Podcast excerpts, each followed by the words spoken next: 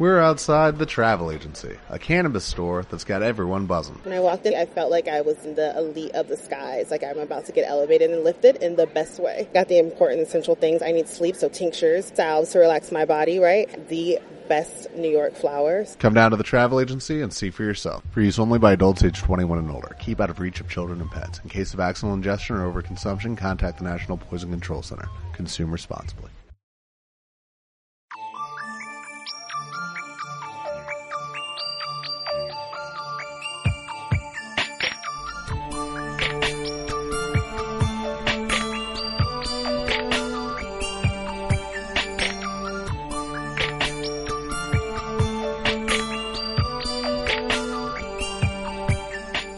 El siguiente espacio ha sido sugerido por las fuerzas de seguridad. Cualquier intento de imitación o apropiación de parte de terceros, amigos infatigables de lo ajeno, tendrá el consuelo de una centuria de perdonados pecados. Uno y a dormir. La vida de pesadilla sin combustible. Isaac Asimov. Introducción. En 1977, la revista Time pidió al escritor de ciencia ficción Isaac Asimov su visión de una sociedad de baja energía que podría existir hacia el final del siglo XX.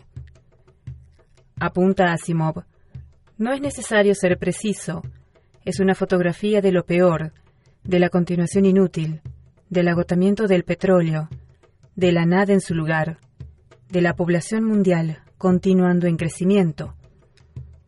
Pero podría ocurrir, ¿no? Relato.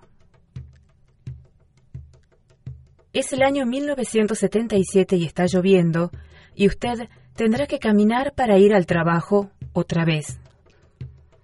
Las líneas del metro están abarrotadas de gente y cualquier tren se estropea una de cada cinco mañanas. Los autobuses ya no están, y al día de hoy las bicicletas chapotean y se deslizan. Además, solo habrá de desplazarse unos dos kilómetros y medio, y tendrá botas, chubasquero y un sombrero. Y no es una lluvia muy fría, así que, ¿por qué no? Suerte que también tiene un trabajo en la demolición, porque es un trabajo constante. Lento y sucio, pero constante y seguro. Las estructuras en declive de una ciudad decadente son las grandes minas de minerales y las tiendas de hardware de la nación. Úselos hasta estropearse y reutilice las piezas. El carbón es demasiado arduo de excavar y transportar para traernos energía en las cantidades que necesitamos. La fisión nuclear es considerada como demasiado peligrosa. El salto técnico hacia la fusión nuclear, que tanto esperábamos, nunca tuvo lugar y las baterías solares son demasiado costosas de mantener en la superficie de la Tierra en cantidad suficiente. Cualquier persona mayor de 10 años es capaz de recordar los automóviles. Desaparecieron poco a poco. Al principio, el precio de la gasolina se disparó, Finalmente, solo los acomodados conducían, lo que era claramente una indicación de que eran indecentemente ricos, así que cualquier vehículo que se atreviera a mostrarse por la calle de una ciudad era volcado y quemado. Se introdujo el racionamiento para igualar el sacrificio, pero cada tres meses la ración era reducida. Los coches simplemente desaparecieron y se convirtieron en parte de los recursos metálicos. Hay muchas ventajas si usted desea buscarlas. Nuestros periódicos de 1997 continuamente nos las señalan. El aire es más limpio y parece haber menos catarros. Contra todas las predicciones, la tasa de crimen ha caído. Con los coches de la policía excesivamente costosos y blancos demasiado fáciles, los policías han vuelto a sus rondas. Más importante aún, las calles están repletas de gente. Las piernas son las reinas de las ciudades del año 1997 y la gente camina a todas partes hasta bien entrada la noche. Incluso los parques están llenos y existe protección mutua en la multitud. Si el tiempo no es demasiado frío, la gente se sienta a la intemperie. Si hace calor, el aire libre es el único aire acondicionado que consiguen. Y por lo menos las luces de la calle todavía calientan un poco. En casa, la electricidad escasea y poca gente se puede permitir mantener la luz encendida después de la cena. En cuanto al invierno, es incómodo tener frío, con la mayor parte del combustible de horno que se permite acumulado para la madrugada, pero los suéteres son prendas domésticas populares y las duchas no son un lujo diario. Los baños tibios con esponjas en lo suyo, y si el aire no es siempre fragante en las cercanías de una persona, los humos de los automóviles se han ido. Hay un cierto consuelo en la ciudad en que es peor en los suburbios. Los suburbios nacieron con el automóvil, vivieron con el automóvil y están muriendo con el automóvil. Una salida para los suburbanitas es la formación de asociaciones que asignan turnos para la obtención y distribución de alimento.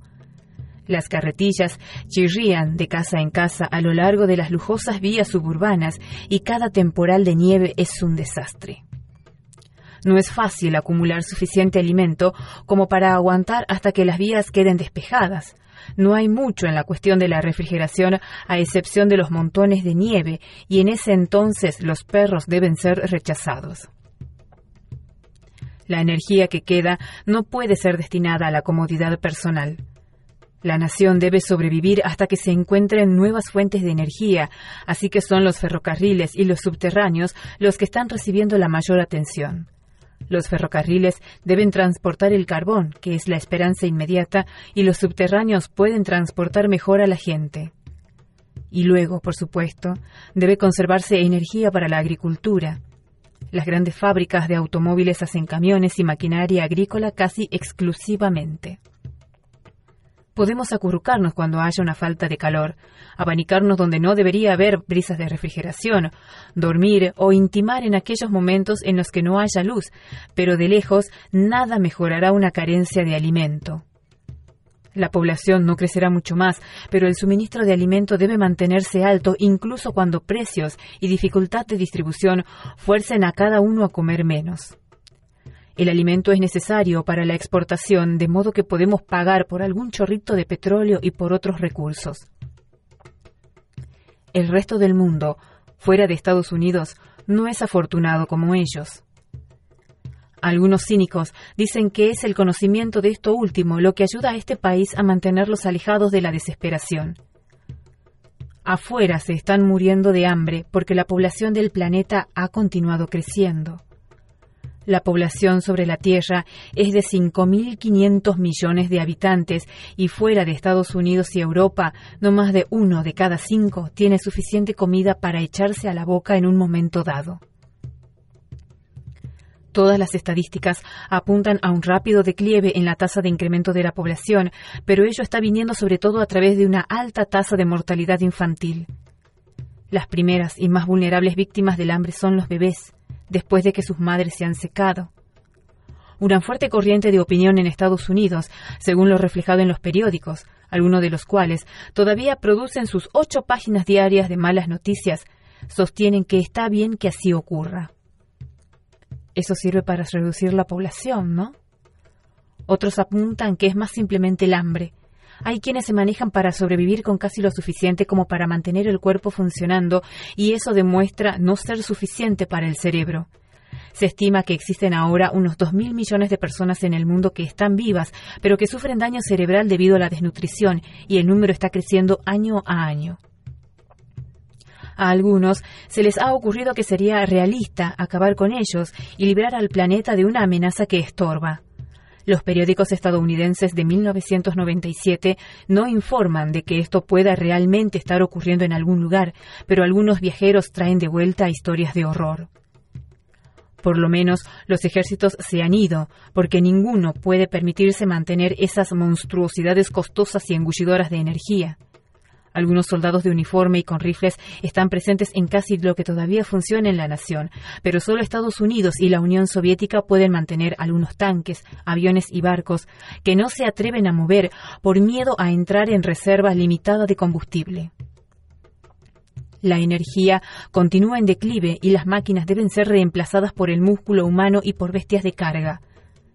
La gente trabaja largas horas y hay menos ocio. Pero entonces, con restricción de luz eléctrica, televisión solo para tres horas por la noche, películas tres noches a la semana, pocos libros nuevos e impresos en ediciones pequeñas, ¿qué hay para hacer con el ocio? Trabajo, sueño y comida son la gran trinidad de 1997 y solo los dos primeros están garantizados. ¿Dónde terminará? Debe terminar en una vuelta a los días antes de 1800, a los días antes de que los combustibles fósiles alimentaran una vasta industria y tecnología de la máquina. Debe terminar en un cultivo de subsistencia y en una población mundial reducida por el hambre, la enfermedad y la violencia a menos de mil millones. ¿Qué podemos hacer nosotros ahora para prevenir todo esto? Ahora. Casi nada. Si hubiéramos comenzado hace 20 años, esto podría haber sido otro asunto. Si solo hubiéramos comenzado hace 50 años, podría haber sido fácil.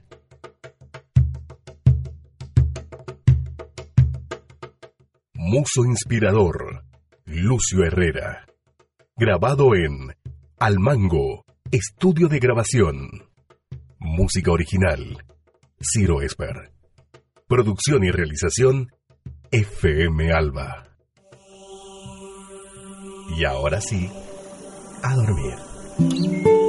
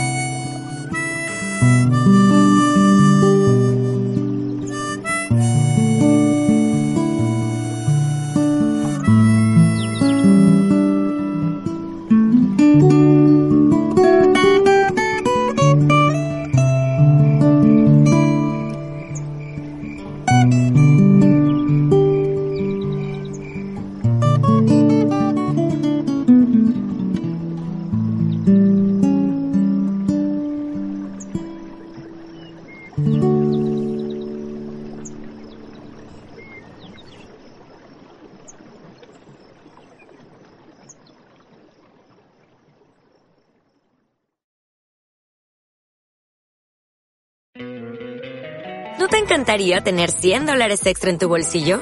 Haz que un experto bilingüe de TurboTax declare tus impuestos para el 31 de marzo y obtén 100 dólares de vuelta al instante. Porque no importa cuáles hayan sido tus logros del año pasado, TurboTax hace que cuenten. Obtén 100 dólares de vuelta y tus impuestos con 100% de precisión. Solo con Intuit TurboTax. Debes declarar para el 31 de marzo. Crédito solo aplicable al costo de la presentación federal con TurboTax Full Service. Oferta sujeta a cambios o cancelación en cualquier momento.